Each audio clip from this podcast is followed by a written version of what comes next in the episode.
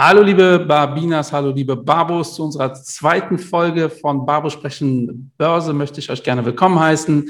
Äh, ich bin in Bonn, heute äh, Freitag, der, was haben wir heute, den dritten? Und, der vierte. Äh, vierte, ja, heute ist der vierte, ja, war Feiertag, deshalb überspringe ich einfach einen Tag. Und äh, hallo lieber Endrit, du sitzt in Frankfurt, so wie es aussieht. Michael, grüß dich, hallo. Ich habe auch Glück gehabt, dass ich gestern in der Tat auf mein Handy geguckt habe und festgestellt habe, dass es nur Donnerstag ist, ja, und nicht Samstag, sonst wäre ich heute zu Hause geblieben. Äh, und auch von meiner Seite ein herzliches Hallo aus Frankfurt. Ich sitze hier im wunderschönen Manhattan. Das Wetter ist heute sehr, sehr schön. Gestern Abend war es doch nicht so schön. Aber wir sind es jetzt mittlerweile gewohnt. Ja, wir kennen halt die Launen der des Wetters hier in Deutschland, genauso wie am Markt, äh, ja. schwankt ja auch sehr, sehr viel. Ja, dabei war die Börse nicht so stürmisch. Ich habe vor zwei Wochen gesagt, äh, ich habe das Gefühl, ähm, die Börsen wollen unbedingt korrigieren, aber trauen sich dann doch nicht. Und ähm, in, den nächsten, in den letzten zwei Wochen hat sich das eigentlich äh, eins zu eins fortgesetzt. Ne? Was ist denn so passiert, äh, lieber Endrit? Ja, und wenn wir gemeinsam einen Blick werfen auf die Zahlen, die Zahlen, die wir so gerne lieben, die Hauptindizes aus der Welt, und da haben wir auch mal Gold, Silber, nee, Silber haben wir jetzt hier nicht dabei, aber die zehnjährigen Treasuries und auch Bitcoin. Äh, ich glaube, die größte Bewegung haben wir im Bitcoin gesehen, im Wochenverlauf, wobei man muss auch sagen, die Zahlen, die man hier sieht, sind per gestern. ja, für die, die uns äh, online zuhören, äh, Bitcoin ja steht hier auf Wochenbasis bei 13 Prozent im Plus. Dazu muss man sagen, dass wir ja jetzt Freitagmorgen haben und der Bitcoin ist auf äh, US-Dollar-Basis momentan 6,5 Prozent im Minus. Das heißt, beim Bitcoin ist das ja mal äh, relativ, äh, diese Wochencharts, ähm, aber äh, sehr volatil. Es geht äh, so gefühlt im Ping-Pong ähm, 5, 6 Prozent rauf und runter äh, täglich, äh, was für den Bitcoin wiederum ähm, moderat ist. Ja, das ist äh, nichts im Vergleich zu äh, dem, was wir vor zwei Wochen gesagt haben. Es gab auch keine großen News, außer dass der ein oder andere institutionelle Investor dann auch, auch mitspielen wird. Da kriege ich immer relativ viele äh, Nachrichten, so nach dem Motto, guck mal da, die spielen da jetzt auch mit. Und meine Standardantwort ist übrigens darauf, ey, die institutionellen verkaufen halt alles, was sich zu Geld machen lässt. Mhm. Also äh, wenn Äpfel, äh, wenn ein Handel mit Äpfel funktioniert, dann wird es einen Apfelfonds geben. Also da bin ich mir auch relativ sicher. Äh, also da würde ich nicht zu viel reininterpretieren, aber ich glaube, Bitcoin war jetzt nicht so spektakulär die letzten zwei Wochen, oder Endrit? Nee, nicht unbedingt. Dafür waren die zehnjährigen Treasuries im Wochenverlauf doch ein bisschen spannender. Wobei, ja. wenn man jetzt vor zwei Wochen die Zahlen sieht, dann sind sie wieder genau da bei 1,63 Prozent. Aber die sind erstmal gesunken, die zehnjährigen Treasuries, um dann wieder aufzusteigen oder anzusteigen diese Woche. Das heißt, da haben wir eine schöne Bewegung gesehen. Aber die Märkte, die Hauptindizes, also so ein DAX, S&P 500, also der Nasdaq beispielsweise, war leicht im Minus, also minus 1,24 Prozent für die, die nur zuhören da draußen. Und äh, wir hatten äh, eben äh, Energiebereich, also Öl ist auch angestiegen. Äh, das ist der Wochenverlauf 2,41 Prozent, aber der Jahresverlauf knapp 38 Prozent ist gar nicht so schlecht. Wir sind jetzt mittlerweile auf über 70 US-Dollar pro Barrel, ja, Brent, ja, Brentöl. Ja. Also alle Babos, äh, die unser Podcast regelmäßig hören, wir haben das ja letztes Jahr im Krisenpodcast, äh, haben wir das ja thematisiert auch in der Derivate-Folge. Ähm, es gab ja letztes Jahr diese äh, verrückte Situation, dass ihr Geld bekommen habt dafür, dass ihr Öl kauft. Also ihr hatten einen negativen Ölpreis. Ähm, und jetzt sind wir bei Brentöl äh, bei 71,31 äh, Dollar. Das ist ganz interessant, was wir gerade für eine Diskussion haben. Vielleicht hat es der eine oder andere äh, mitbekommen. Unser Verkehrsminister Scheuer, Scheuer äh, überlegt ja ähm, teilweise die äh, Energie- oder Ölsteuer auszusetzen, äh, weil wir das jetzt alle an der Tankstelle merken. Und ich finde das immer ganz interessant, äh, dass, äh, dass das ja auch ein sehr politisches Thema ist, auch das Thema äh, Ökosteuer. Und wenn wir dann aber an der Tankstelle äh, irgendwie mehr bezahlen müssen als gefühlt in den letzten zwei Jahren, dann äh, heulen wieder alle rum. Also ich finde das äh, immer wieder erstaunlich, äh, wie Theorie und Praxis doch so auseinanderklaffen. Ja, aber was, was wirklich äh, sehr, sehr spannend auch zu sehen ist, weil das passt gut zu dem Thema Inflation. Ich habe hier auch so eine schöne Statistik äh, über die Frachtraten, also die Containerfrachtraten weltweit. Und auch da merken wir, wie der Preis so stark angestiegen ist. Und vor der Corona-Krise hat ein Container, also jetzt im Durchschnitt natürlich gibt es unterschiedliche Preise, so um die 100 äh, beziehungsweise 1100, 1200 US-Dollar gekostet, so ein Container. Und äh, mittlerweile kosten sie fast 5000 äh, ja. US-Dollar. Und das ja. passt natürlich sehr gut zu dem Thema Inflation, weil es werden auch viele Produkte von A nach B mit Containerfrachtschiffen dann auch ähm, ja, transportiert. Und natürlich macht es sich bemerkbar auf die Preise von den Lebensmitteln beziehungsweise von den Produkten, die wir da kaufen. Und äh, das hat das natürlich massiv was mit dem Ölpreis zu tun, ist ja klar. Ja, äh, Ölpreis und Nachfrage natürlich. Äh, die Wirtschaft äh, kommt wieder ins Brummen. Alle produzieren wieder. Im aktuellen oder diese Woche war im Handelsblatt ein sehr interessanter Artikel über den US-Häuser-Boom. Ähm, die mhm. Amerikaner bauen wie verrückt, also ähnlich wie die Immobilienpreise hier sind, die Immobilienpreise auch da hochgegangen, nur die Amerikaner bauen tatsächlich sogar viel mehr. Ähm, und da haben die mal so analysiert, die einzelnen äh, äh, Wertstoffe, die da verbaut werden, wie stark die gestiegen sind dieses Jahr im Preis. Und das äh, ist alles hochgegangen. Ne? Kupfer, mhm. Holz ist über 160 Prozent gestiegen äh, in den USA für den Häuserbau. Guckt euch an, äh, was, wie der Holzpreis hochgegangen ist. Auch das ist ein Investment, was wir eigentlich mal in der Folge thematisieren müssen, Endrit. Ähm, weil äh, so Sachen wie Holz, Wasser, Nahrungsmittel haben viele gar nicht auf dem Schirm. Damit wird genauso gehandelt und da sind wir ganz schnell auch bei so einer ethischen Diskussion. Ähm, aber im Prinzip brauchen wir Häuser, äh, um Häuser zu bauen, Holz, vor allem in den USA. Ne? Die Amerikaner verarbeiten ja viel mehr Holz als äh, wir hier in so einem Hausbau. Ähm, total spannendes Thema. Interessanterweise hat es der DAX und der S&P, der normalerweise durch solche ähm, äh, durch solche Tendenzen beflügelt werden müsste.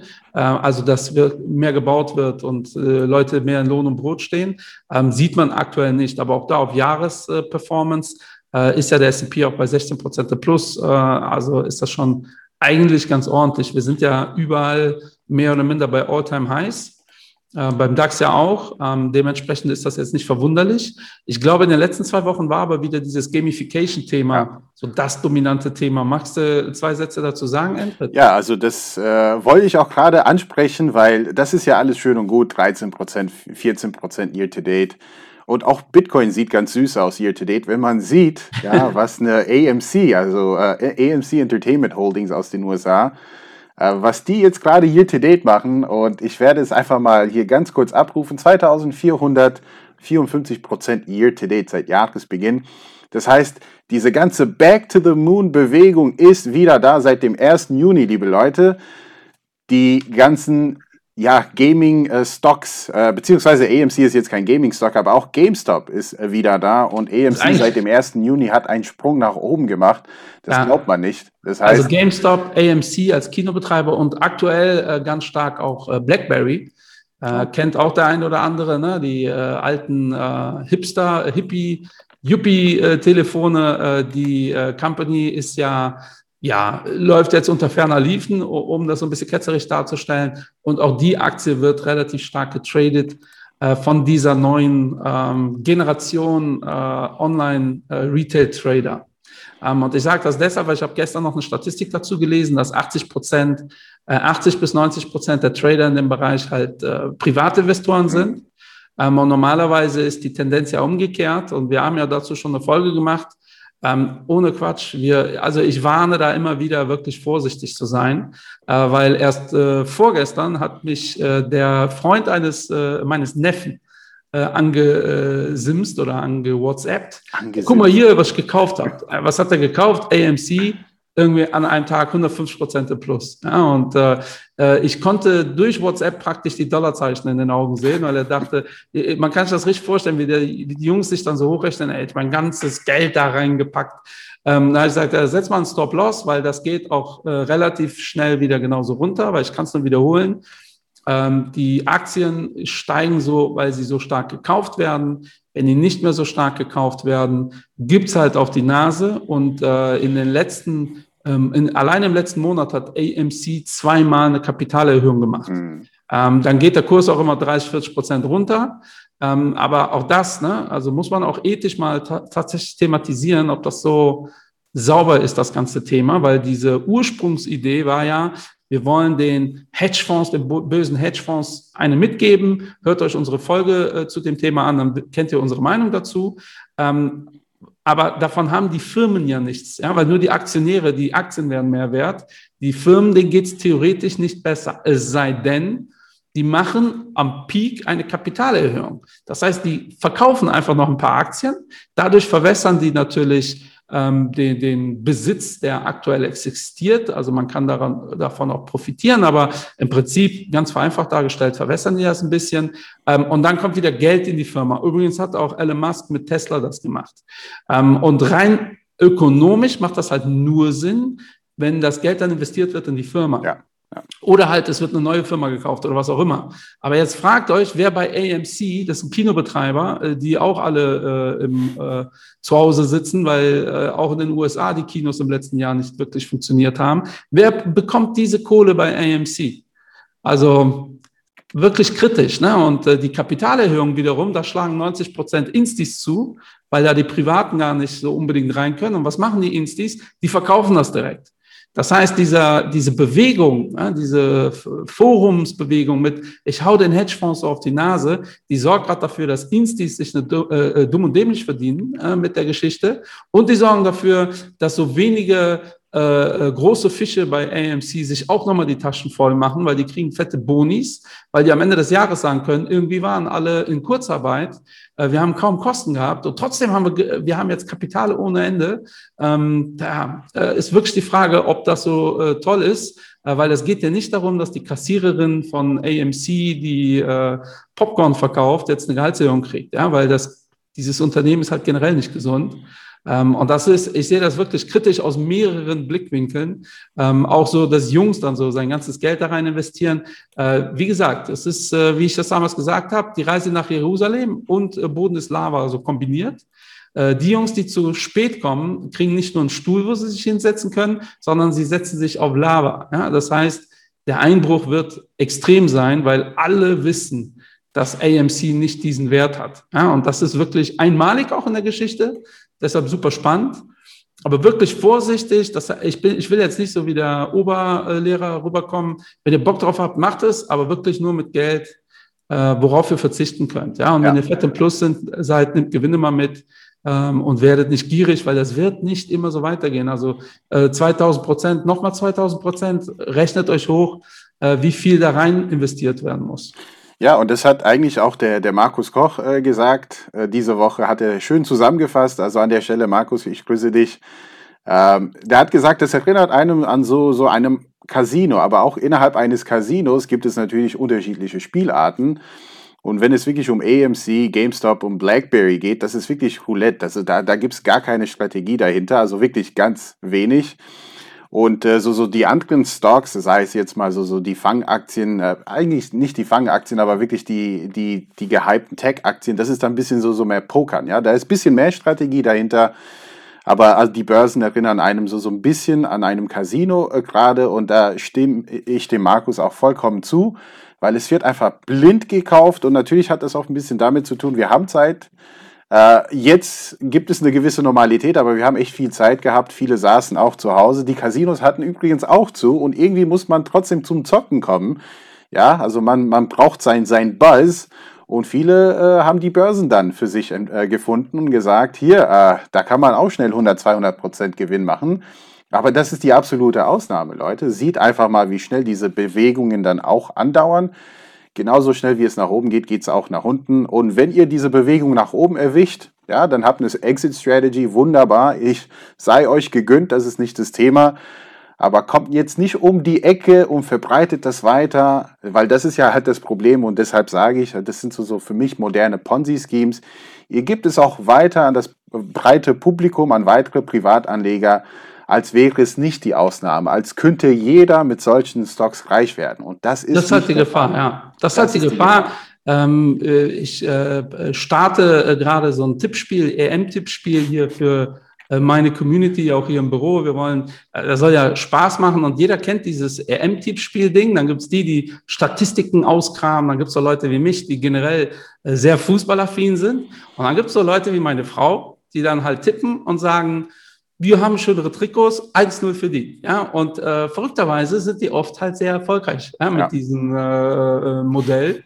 Ähm, aber da sollte der dann jetzt nicht zu Kopf steigen und die sollte jetzt keine professionelle äh, Wetttipperin werden, weil langfristig kann man mit so einer Strategie äh, nur verlieren. Ja? Deshalb sollte man generell vielleicht nicht unbedingt äh, äh Sportwettenprofi werden, aber auch die gibt es sicherlich.